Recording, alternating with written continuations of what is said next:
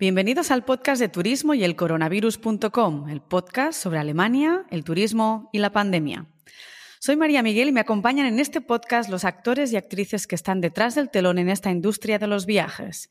Grandes profesionales que consiguen que de un producto, un destino y un viaje salga una experiencia inolvidable.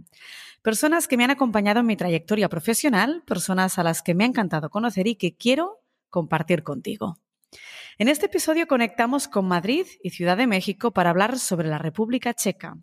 Nos acompañan Peter Luther y Marketa Lehechkova de Czech Tourism.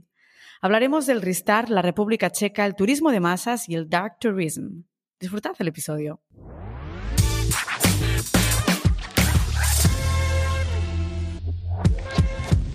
Bienvenidos Marqueta y Luther en el podcast de Turismo y el Coronavirus. ¿Cómo estáis? Marqueta, yo estoy bien. Sí, estoy bien. Mi compañero Petr, que está bien, que la has presentado como Luther, pero de nombre es Petr. Ay, es verdad. yo estoy acostumbrado, yo estoy acostumbrado. Es más fácil pronunciar Luther que Peter. Pues mira, ves, el primer error, pero lo vamos a dejar así, eh, no hace falta editarlo, porque es verdad, si tenemos, si tenemos a Peter, que está en México, que está en Ciudad de México, y a Marqueta, que la tenemos en Madrid. Aquí tenemos hoy una, mm, bueno, un podcast a tres voces, así que os tenéis ahí que poner de acuerdo quién contesta cada pregunta, pero realmente con perspectivas muy diferentes, porque uno habla desde la perspectiva de lo que es el viajero español y otro habla de la perspectiva del viajero latinoamericano. Así que mm, es súper interesante teneros hoy aquí. Hablaremos de la República Checa, de todo lo que es el Restart y evidentemente vosotros ya es que tenéis el tema de los podcasts totalmente dominados porque creo que publicáis varios a la semana o al mes. No sé, cuéntanos un poquito, contadnos un poquito cómo funciona el tema de vuestros podcasts. Bueno, yo creo que empiezo yo en este caso. Eh, la verdad, eh, nosotros pensamos hacer un podcast, obviamente con la pandemia, cuando haces promoción de un destino, pues eh, estás en el mundo virtual y empiezas con lo clásico, que son redes sociales, y luego sigues buscando alternativas y dices, ¿qué más puedo hacer? Entonces, con Marqueta pues, nos pusimos de acuerdo que, que, podemos hacer un podcast juntos porque pues, el español es un idioma medio universal para nosotros, para nuestros mercados, es el, es el idioma principal. Entonces, hemos, hemos, eh, eh, hemos dicho que hacemos un podcast, pero luego finalmente salieron que dentro de un podcast vamos a poner tres podcasts. Así que nosotros tenemos un podcast que se llama Plan Chequia que lo arrancamos en febrero, pero dentro del podcast Plan Chequia hay tres series diferentes. Hacemos, hacemos uno que es para la gente joven que se llama Haz tu plan, donde dos jóvenes están planeando su viaje a la República Checa en, la primera temporada y la segunda temporada se supone que ya van a poder viajar y van a transmitir directamente desde ahí eh, si lo que planearon realmente se puede hacer. Otro podcast que es la serie que se llama Chequia Lives. Es prácticamente nuestro Instagram Live que lo estamos convirtiendo en podcast y ahí entrevistamos gente latina y españoles que viven en la República Checa para que nos cuenten su vida, cómo conviven con los checos, sus destinos preferidos dentro del país. O sea, cosas un poco distintas, no es una promoción clásica. Y luego el último que se llama Chequia Talks y eso que lo, que lo, que lo explique Marqueta. Bueno, Chequia Talks uh, se trata de podcast donde Petra y yo estábamos uh, hablando amistosamente de cosas que sabemos que a la gente de nuestros mercados va a llamar mucha atención.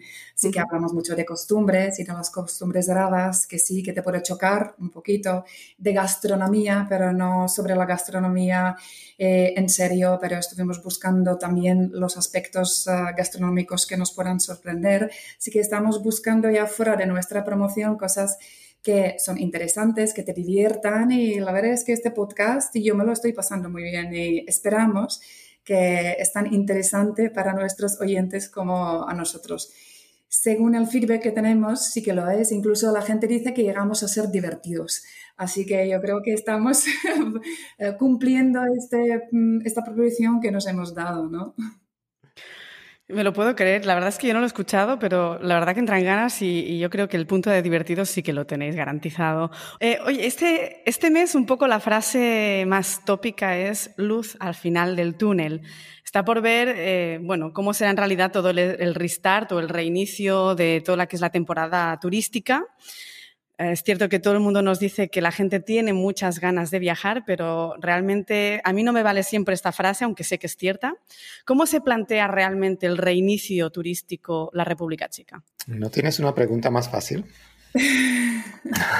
Ya lo sé, sé que no tenemos una bola y, todo es un pronóstico, pero realmente República Checa, como cualquier destino, seguro que tendrá una estrategia, ¿no? Ahí, por ahí, por ahí van los tiros. Yo Dame una respuesta. Yo no sé, yo creo que la estrategia, casi todos los mercados, así como cuando estoy, estoy, escuchando compañeros aquí de otros países, es la misma. O sea, primero te centras en los destinos vecinos, la gente que puede llegar en coche, que puede llegar para un día, que realmente lo tiene fácil de, el, el, acceso es fácil, ¿no? Luego quizá más adelante van a ser destinos eh, que ya necesitan usar vuelos, son un poquito más largos, tienes que, tienes que atravesar varios países y yo creo que finalmente van a ser destinos un poquito ya, ya más lejanos, ¿no? También creo que la política de la Unión Europea nos facilita ese tipo de restart porque de alguna forma los países se están abriendo poco a poco, ¿no? Creo que primero se, se van a abrir entre Unión Europea y luego van a ir abriendo a los países que están fuera, ¿no? Entonces yo creo que el restart también tiene que ser de alguna forma de esta forma. Primero países vecinos, luego un poco uh, los países de medio alcance y finalmente pues los que vamos a viajar somos nosotros que estamos en destinos lejanos, a pesar de que las ganas de viajar por lo menos aquí en México y en América Latina sí hay. O sea, la gente está eh, prácticamente a punto de...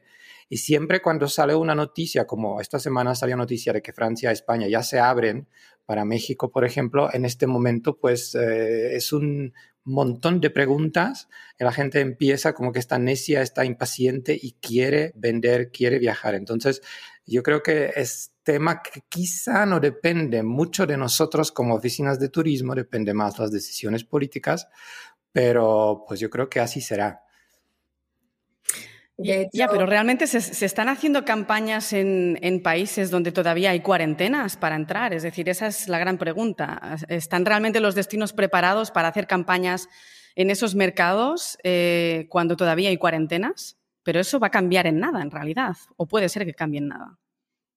Sí, de todas formas, yo creo que las campañas ya se están haciendo, ¿no? Petra ha comentado que nosotros empezamos a abrir para los países vecinos. Sabemos que en los próximos días ah, arrancará la campaña.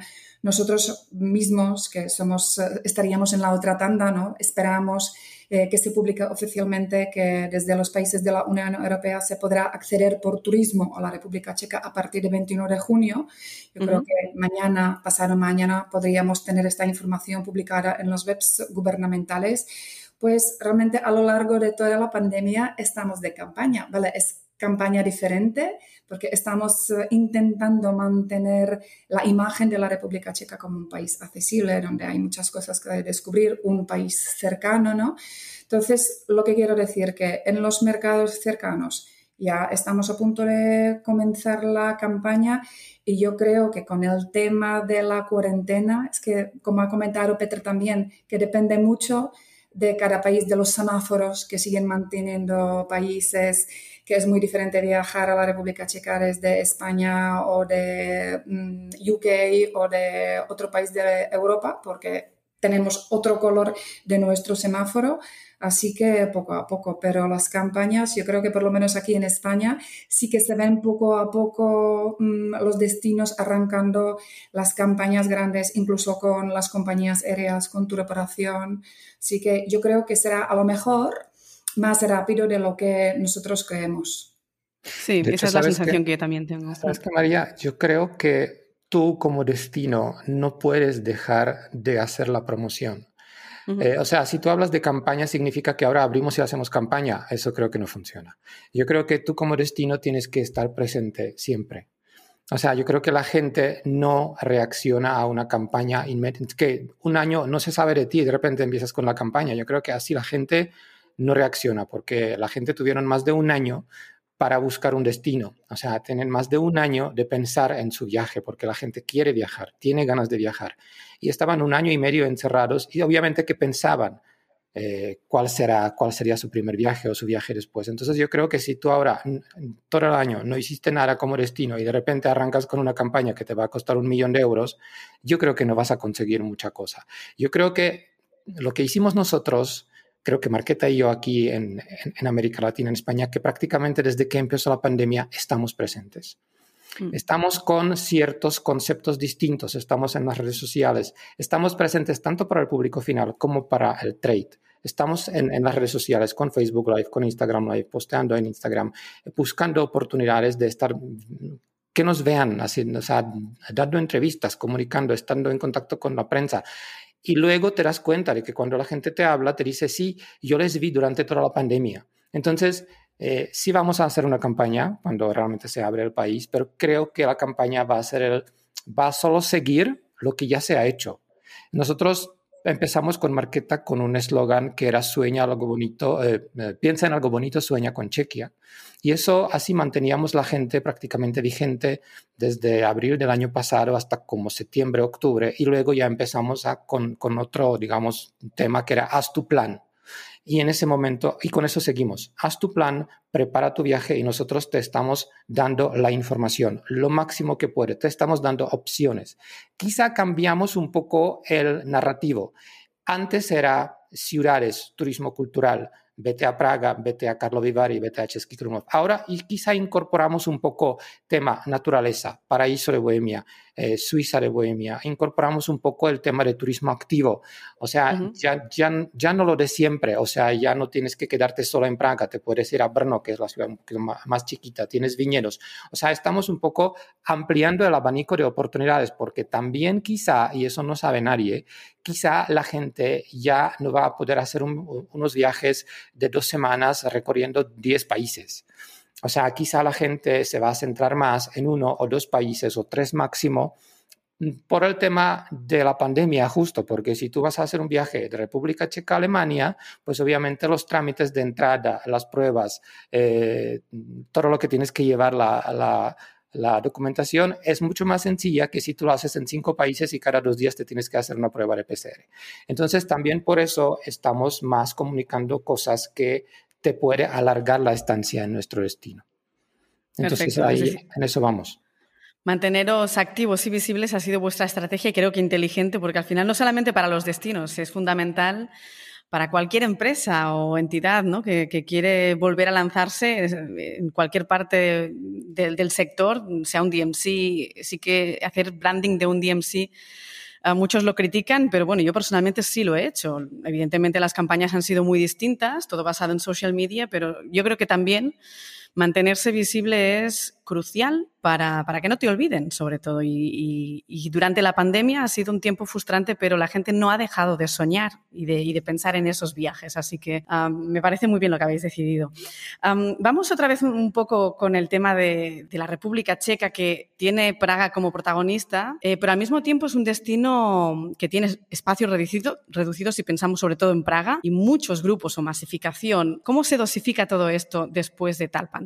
Pues fíjate que yo no estoy muy de acuerdo con lo que has dicho, porque Praga tiene mucho espacio.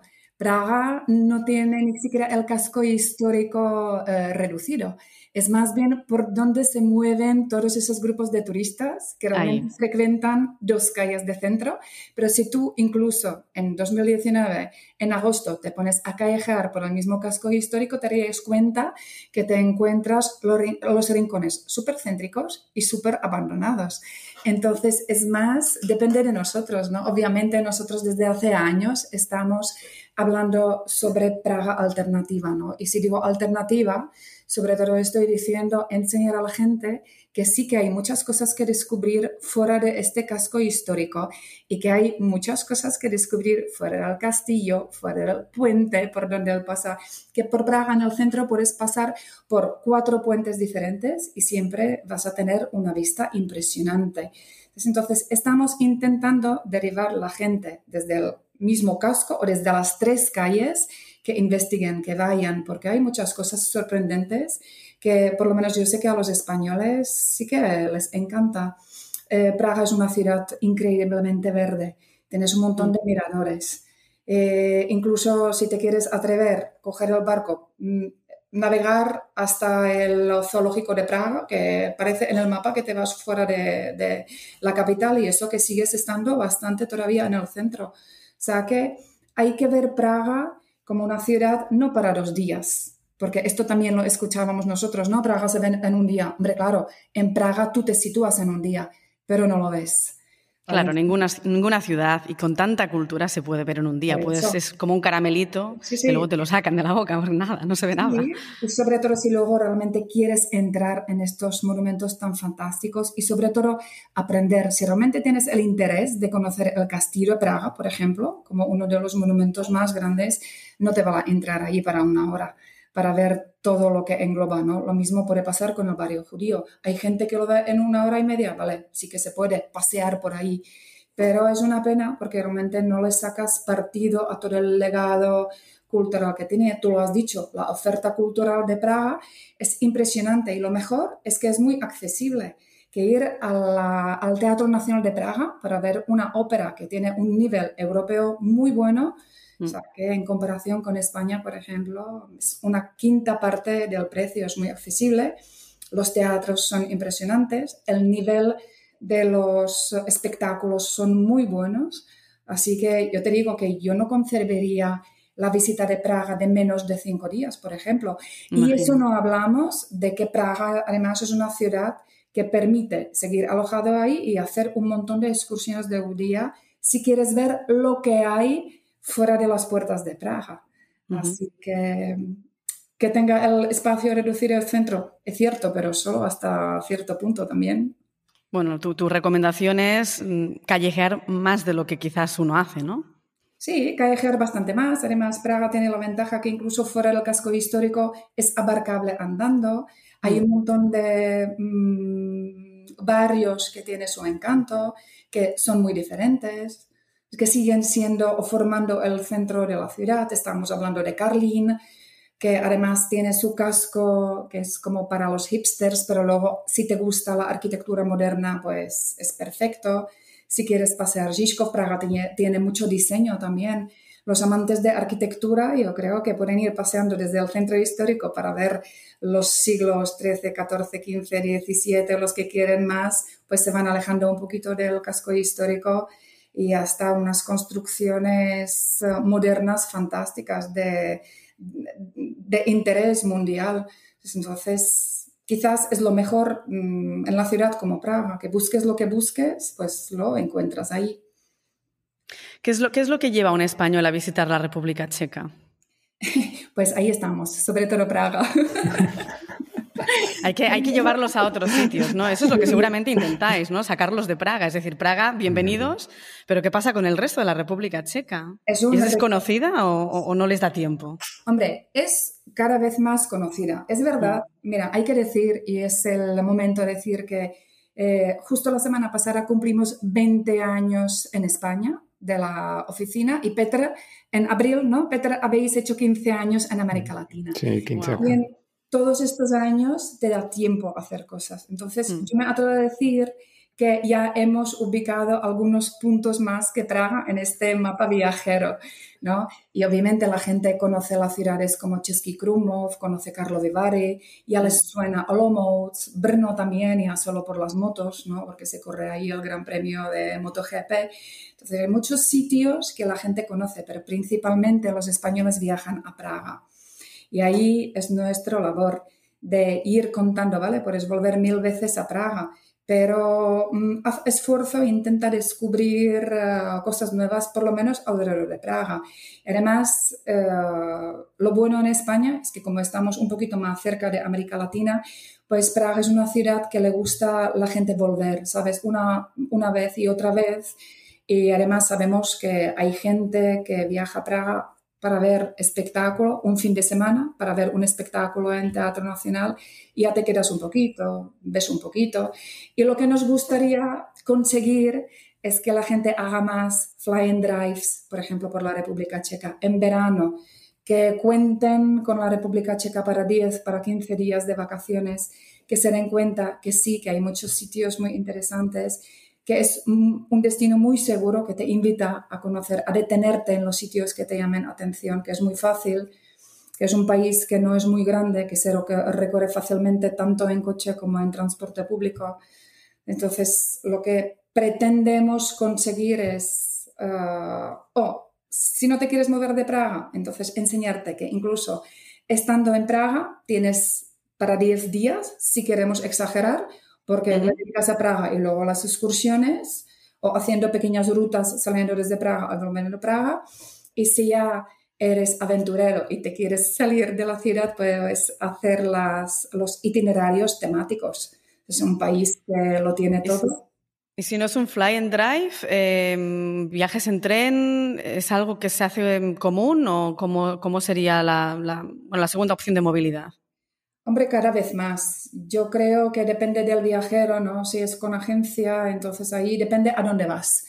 Pero es verdad que desde España Fly and Drive cada vez más funcionan porque la gente ya no se preocupa a ver cómo me manejo con el idioma, a ver cómo se conduce en la República Checa o sea que también ya creo que gracias al trabajo que se ha hecho y gracias a la comunicación se nos ve, se nos ve como otro país mm, europeo, ¿no? Digamos, mm, donde no hay ningún problema.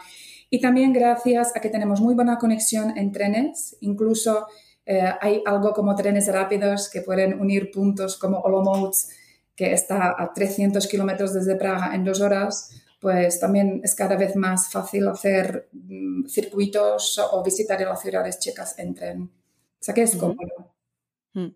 Y mm, Peter, ahora sí, eh, ¿cuál, es, ¿cómo es la demanda en, Latinoamérica? ¿Hacia dónde van esos intereses? Yo así escuchando a Marqueta, prácticamente nosotros, la estrategia es un poco parecida, pero nosotros tenemos que más bien aquí la gente cuando viaja a esa parte de Europa, no viaja a la República Checa, viaja eh, a, a, Europa del Este o a Europa y combina, obvia, combina países. Tú, tú, tú, si vas a América Latina tampoco vas a un solo país, vas a ir, vas a ir combinando. A pesar de que Aunque los países son mucho más grandes, es, muy diferente. Argentina te da para, sí. Pero una ruta Brasil, Perú, Argentina, pues también es bastante común acá, ¿no? Pero eh, obviamente ves un punto en cada país y pasas horas en, aviones, ¿no? Pero bueno, eso es una idea que Sao Paulo y México son, están al lado y son 10 horas de vuelo, ¿no? Pero en Europa hay esa, esa idea. Pero en caso nuestro, pues nosotros eh, obviamente tenemos que aprovechar un poco la ruta, porque uno de los circuitos europeos más vendidos, creo que es el segundo más vendido después de Madrid, París, Roma, suele ser eh, Praga, Viena, Budapest, en este caso Berlín, Praga, Viena, Budapest. Nosotros lo que intentamos, tenemos una gran ventaja. Nosotros eh, desde el principio, cuando llegamos a América Latina, de alguna forma nos pusimos como uno de, las, de los objetivos, tal vez, que Praga sea como la puerta de entrada a la, Europa del Este, como lo llaman acá. Y creo que lo estamos logrando. Porque siempre cuando se hacen esos tours, cuando tú consultas la gente que hace Praga, Viena, Budapest, Berlín, Praga, Viena, Budapest, donde más tiempo se quedan es Praga, normalmente. Y también si les preguntas cuál de las ciudades mm, mm, como que más les encantó, que es como que más les marcó, suele ser Praga igual. Entonces, de esta, de, con esto un poco estamos jugando. Praga muchas veces se compara con París acá. O sea, la duda de la gente aquí es muchas veces cuál de las dos es la más bonita de Europa, si es París o si es Praga, que también tiene, tiene su punto. Y nosotros siempre intentamos decir a la gente, ok, quédate en Praga más tiempo, haz una excursión fuera de Praga porque la gente no tiene tiempo, ten en cuenta que tienes 10 días y quieres ver cuatro ciudades. Y también lo que estamos intentando, algo que dice Marqueta también, nosotros estamos diciendo que si tú vas de Berlín a Praga, ¿por qué no te pasas por, el, por la Suiza Bohemia, por ejemplo, que está por ahí, es una, una, parte natural muy bonita? O si vas de Praga a Viena, pásate por Brno, pásate por la zona de los viñedos y luego sigues a Viena. Si vas a Cracovia, vete a Olomouc y de ahí vete a Cracovia. Utiliza tren, utiliza autobuses, porque la verdad, antes de la pandemia, la conexión dentro de la República Checa y con las ciudades como Viena, como Berlín, como Cracovia era muy buena, tanto en bus como en tren. Entonces puedes hacer viaje por tu cuenta o que una agencia de viajes te organiza un viaje que te puedes ver todo esto, ¿no? Y hasta los que hacen los circuitos europeos, ya de alguna forma los operadores nos, nos empiezan a escuchar porque sí se hacen circuitos que ya no van solo a Praga. Por ejemplo, hay un circuito que va a través de Alemania, pero primero pasa por Karlovy Vary, luego llega a Praga y cuando van a Viena pasan por Legnice, Valtice, en Moravia del Sur y luego van a Viena. Entonces ya poco a poco se están incorporando destinos eh, que no son solo Praga, pero obviamente el objetivo de ir a la República Checa para todo el mundo va a ser Praga, definitivamente va a ser Praga. Jugamos un poco con la carta de lo que empezamos, con, con, lo que empezamos. Las distancias son cortas. Para un latino, hacer un viaje de 120 kilómetros a Carlo Bari o hacer un viaje de 200 kilómetros de dos horas a, a, la ciudad de Brno es prácticamente moverse por la Ciudad de México diario. Correcto. Eh, por los tiempos. Entonces, mm, eso es una carta que estamos jugando. Y la verdad, aquí en América Latina, lo que ya se conoce fuera de Praga son sobre todo Carlo Vivari, es Český Krumlov, empieza a sonar Brno como ciudad y últimamente Teresín. Es un tema eh, que mm, como que por ahí la gente busca algo distinto y Teresín y Kutná son dos destinos que empiezan a sonar un poquito más. Bueno, vemos que Praga pesa mucho dentro de la República Checa. Em, habéis comentado zonas, em, zonas relacionadas con la naturaleza, turismo activo.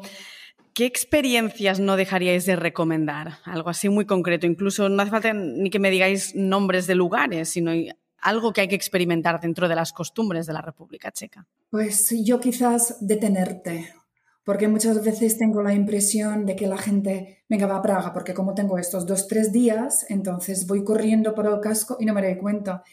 No me siento, no observo, no levanto la cabeza para ver las fachadas, las impresionantes fachadas en el centro. No, o sea, que es detenerte un poquito, pausar, sentarte, incluso para ver el río. Entonces a mí, cuando vas a Praga, además te detienes, te das la vuelta 360 alrededor, siempre ves algo tan bonito. Y yo te diría, eh, vete a Český Krumlov, por cierto que sí, o sea que claro que sí, pero quédate a dormir, porque nosotros sabemos cómo era Český Krumlov antes de la pandemia. Yo te puedo decir que durante el día, a lo mejor algo agobiante, pero cuando a las seis de la tarde se iban todos los turistas a su casa o los hoteles de Praga, la ciudad era lo que buscas, ¿no? Una ciudad, una ciudad vacía, con estas calles románticas, con esta iluminación nocturna o sea, que era una delicia pasear por Český Krumlov nocturno y disfrutarlo. Entonces yo te diría, detente, detente en la República Checa, mmm, cógete el tiempo que también merece. Yo entiendo que nosotros estamos en Europa y lo que invita para el típico fin de semana largo, para el puente, pero no, cógete tiempo, detente y ve a lo mejor las cosas un poco diferentes. Petra ha comentado, hace años nosotros apenas promocionamos la naturaleza, ¿no? el mm. turismo activo. Eh, cada vez más, incluso los españoles no lo piden, yo te digo, mira, cerca de Praga, 80 kilómetros, tienes unos espacios impresionantes. Además, en poquito espacio lo tienes todo. ¿Quieres escalar? Pues mira, tienes unas formaciones rocosas fantásticas. ¿Quieres visitar castillos, palacios? En el mismo sitio también lo tienes. ¿Quieres hacer senderismo? Pues venga, ahí en el mismo sitio puedes hacer kilómetros y kilómetros a pie en un entorno tan bonito y si quieres sentarte en un pueblo chiquitín, pero con muchísimo encanto, con la típica plaza cuadrada, aporticada, y tomarte un vino y tomar un buen goulash con la jarra de cerveza, bueno, también lo puedes hacer en la misma zona. Pues te digo, eh, detente y pide experiencias, experimenta y vívelo. Es que realmente yo estoy convencida de que Chequia, como cualquier otro destino, hay que detenerse y hay que disfrutarlo. El menos es más siempre, ¿no? Eso siempre suma. Y si hay que repetir el destino, se vuelve a viajar a ese destino. Eso duele porque queremos ver muchas cosas, pero creo que la clave es exactamente detenerse y, disfrutarlo de otra forma. Hemos hablado de Teresín, eh, Theresienstadt. Eh, quería hablar un poco de lo que es el turismo negro o el dark tourism, porque al menos aquí en Berlín, eh, y te he dicho, teníamos antes una filial en Múnich, la demanda de visitar un campo de concentración es como muy reiterante, sobre todo en el mercado español. ¿Notáis que esta demanda también va increciendo eh, en, vuestro caso? Obviamente sí. Cada, cada vez más eh, la gente nos pide la información sobre Teresín. Es uno mm, para los viajes de colegio, de las escuelas, es una de las excursiones, digamos, obligada ¿no? Y no solo Teresín como turismo negro, pues oscuro. Eh, pues, um, las ciudades checas, además, como los cascos históricos son medievales, pues hay muchos fantasmas, hay muchos uh, eh, sucesos digamos, uh, enigmáticos, ¿no? Entonces la gente gusta, la gente lo busca y es verdad que hay bastante guías, bastantes uh, agencias en la República Checa ¿Qué ofrecen Dark Tourism, claro que sí. Bueno, el problema es, es cuando ya no, cuando deja de ser objetivo, ¿no? Es decir, que se convierte en muy masivo. Yo he visto, al menos a lo largo de los años, un crecimiento, pero realmente exagerado, y, y, luego ya no sabes cómo parar todo esto, porque la demanda ya está como muy solidificada. Es, es, muy difícil controlar esto. Por eso os preguntaba, es decir, por un lado es bueno que haya ese interés, porque al final no deja de ser una historia interesante y, y es bueno que se cuente y que persista como huella histórica histórica, como bueno, reconocer un poco lo, que ha habido en el pasado, pero al mismo tiempo cuando eso se convierte en uno de los principales objetivos de la visita, pues ya no es tan interesante, ¿no? Para al menos para un destino. De hecho, yo creo que aquí en América Latina no es eso. Yo creo que la gente no mm. viaja por una sola por una sola razón, o sea, por turismo negro, por ver unos campos de concentración. Creo que más bien aprovechan que estén cerca. Mm. No sé, si se van a Praga, pues van a Teresín, si están en Cracovia, se van a Auschwitz. Entonces aprovechan porque son lugares que tienen cierto interés, ¿no? Pero no es el objetivo principal de hacer un tour por campos de concentración en Europa, por ejemplo. Creo que eso, eso no. Más bien aprovecho la cercanía y por curiosidad, pues lo voy a visitar. Ya. Además de la impresión que con una visita del campo de concentración tienes suficiente para el resto de tu vida, ¿no crees? Sí, pero es decir, yo estoy completamente de acuerdo con vosotros, pero es cierto que en Berlín se ha visto un cambio en los últimos cinco años aproximadamente. Si os dijese, ahora no tengo mis números en la cabeza, pero la diferencia, es decir, el incremento de tours realizados a lo que es el, Memorial Campo de Concentración de Sachsenhausen es esperpéntico en el sentido de que es, el segundo tour que se hace. Primero se hace el de ciudad y ya no es Potsdam el que entra en juego, sino que sí o sí campo de concentración. Hay gente que está dos días en la ciudad y una de las visitas es el campo de concentración cuando un tour es de seis horas, es decir, que casi no ven ni Berlín. Entonces, por eso os preguntaba, porque es una tendencia que la ves eh, en Google como una de las palabras más buscadas y por un lado dices, bueno, ¿cómo puedo, cómo puedo filtrar toda esta demanda? ¿Cómo puedo conseguir que el viajero encuentre otro tipo de interés en el destino, no sea solamente esto? Pues, María, ¿no eh, crees, ¿no crees que Berlín, eh, cuando estás en Berlín prácticamente te persigue la guerra por todos lados? Lógico, entonces, sí. yo creo que, yo, creo que si dos días te están diciendo esto, guerra está. Entonces, de alguna forma dices, ok, si estoy acá, pues lo lógico es ir a algún campo de concentración para que tenga yo una imagen completa de todo lo que, lo que fue la Segunda Guerra Mundial, ¿no? Tal sí, vez. Lo que pasa es que no es todo eso, ¿no? Hay un, hay un Prusia, hay una división de una. Eh, hay una guerra fría, es decir, hay mucha más historia que todo eso, no, no todo es negro, negro, negro. A eso me refiero. Es decir, hay museos, museos. Berlín es súper divertido, o sea, hay que decir que Berlín es súper divertido, o sea, no tiene nada de turismo negro ni nada. Berlín es un destino súper divertido, pero creo que tiene ese toque porque la gente muchas veces lo relaciona con esto, ¿no? Que, es, lo como, que, es lo más reciente, digamos, la Segunda Guerra Mundial, quizá la Guerra Fría, no de la eh, época comunista fría, no tanto porque no lo vivieron, por lo menos acá, pues es un tema que sí existe, sí lo conocen, pero no lo vivieron de primera persona, ¿no? Pero mm. la guerra sí de alguna forma les tocó, ¿no? Entonces, por eso. Yo veo la República Checa así como multi-experiencia, ¿sabes? Porque lo que has dicho tú, que, vale, la gente que va a Praga, pues mm, tiene un abanico de excursiones que hacer. Entonces, mm, por ejemplo, Carlo Vivare, yo creo que bastante más concurrido la, visita de la ciudad balnearia que, mm, por ejemplo, la ciudad de Teresín ¿no? y el Museo Judío. Así que yo tampoco veo... Es, el turismo, el dark tourism tan explotado que puede ser, por ejemplo, en Berlín. O por lo menos no tengo esta impresión, pero a lo mejor es porque desde Praga te puedes ir a Karlovy te puedes ir a, a Pilsen, que está a 100 kilómetros, te puedes ir a uno de los tres castillos reales, también te mm. puedes ir a Kutná Hora, una mm. ciudad UNESCO fantástica que también está a 70 kilómetros. A lo mejor es porque por las distancias es más abarcable, ¿no? Hacer otras excursiones, no lo sé, pero como una de las experiencias que vivas en la República Checa, sí que la gente está preguntando. Lógico. Oye, hablamos ahora del servicio, porque el, tema de, sobre todo en el caso de, México, ¿no? Allí es donde nos conocimos tú y yo, Peter, y, y el servicio en México es, bueno, más que espectacular, es buenísimo.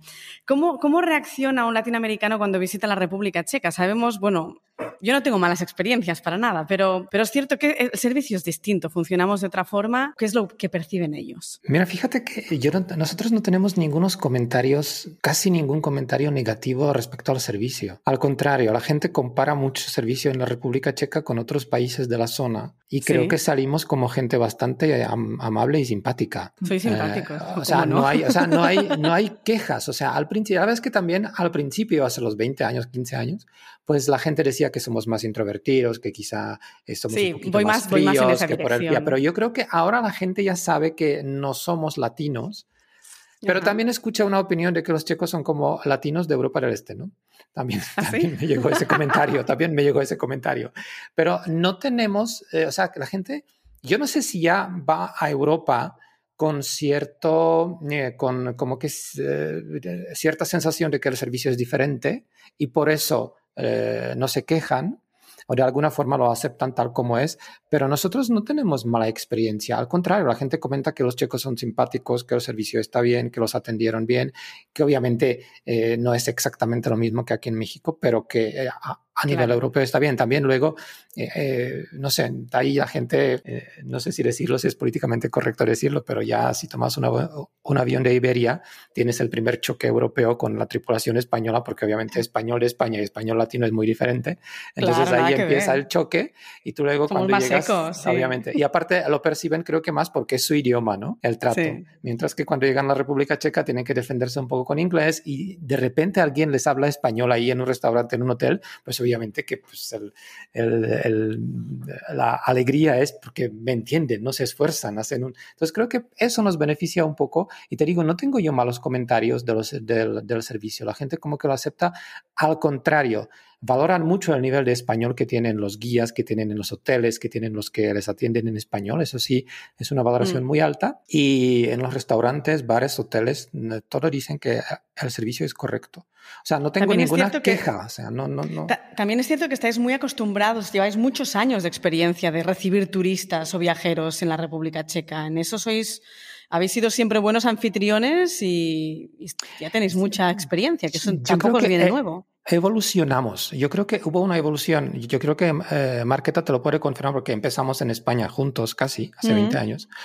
Y sí, la gente justo decía como que los checos son como medio raros, que están cerrados, que como que están... Bueno, Europa del Este es la fama que tiene. No sonríen, están como medio enojados siempre y tal. Pero yo creo que poco a poco avanzamos en este tema y hoy en día, pues como dices tú, la experiencia de los millones de turistas que llegan, pues de alguna forma te enseña cómo mm. tratarlos, ¿no? Y además también, ahora sí, quizá esa también puede ser la razón. Cuando hablas con los meseros en los restaurantes checos y dices que trabajas en, en América Latina, entonces, ay, los mexicanos dan buena propina. Entonces yo también creo, sí, porque aquí esa es costumbre dar 10-15% de propina. Entonces, si tú a un mesero checo donde redondeas te le das 10%, pues obviamente está feliz, ¿no? Entonces también quizá eso también tiene algún, algo que ver con que les tratan bien a los mexicanos y a los latinos en, en la República Checa. Bueno, una, una, buena manera de cuidarse, fenomenal. Oye, ¿cómo tenemos actualmente la conectividad con República Checa a nivel aéreo? Pues mira, desde España tenemos a pesar de que todavía el país no esté abierto para el turismo, pues la verdad es que no nos podemos quejar. Por ejemplo, eh, Madrid, Barcelona, eh, Málaga, aparte de las islas Baleares y Canarias, hay vuelos directos. Además, se nos añaden también ahora al final de junio los vuelos desde Valencia, así que no hay excusa para no querer viajar. Así que nosotros lo vamos a tener bastante fácil siempre y cuando abrimos ah, ya para el turismo.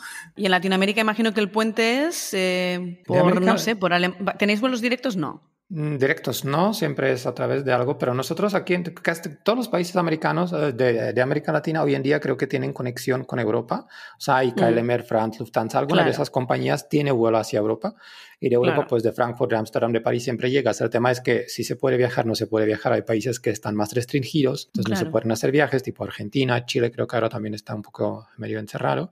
Y hay países que nunca se cerraron, como es el tema de México, ¿no? Entonces aquí prácticamente puedes viajar a México o a cualquier parte del mundo si te dejan entrar y viceversa. ¿Cuánto hace que no viajáis vosotros? Yo estuve, yo estuve, en enero en la República Checa. Ah, bueno, antes de la pandemia o este enero pasado. No, este en 2021. Sí, ya. Ah, wow. Sí, pasé, un fin de, pasé un fin de año en casa de mis papás, así que sí, un viaje era una experiencia medio extraña porque después de tanto tiempo vas al aeropuerto y no sabes qué te espera, ¿no? O sea, como que es como si era tu primer viaje. Mm, pero, pero aquí en México ya, se están haciendo cosas presenciales, entonces yo creo que ya vamos a empezar también a viajar dentro del país y hasta afuera. Sí, ahora, ahora yo creo que ya se empieza a abrir la veda. Siguen cancelando algún vuelo, pero ya yo creo que lo peor ya ha pasado y ahora, bueno, aunque un poco así a regañadientes, pero vamos a ir, vamos a ir hacia arriba. Muchísimas gracias a los dos, Marqueta, Peter, por toda la información que nos habéis facilitado de la República Checa, de Praga, que ver, em, de todos los trucos y todo lo que se puede hacer en toda esa zona. Os deseo el mejor reinicio para los próximos meses y espero visitaros pronto. Un saludo. Muchas gracias, María. Gracias, María. Gracias, chao. Hasta luego.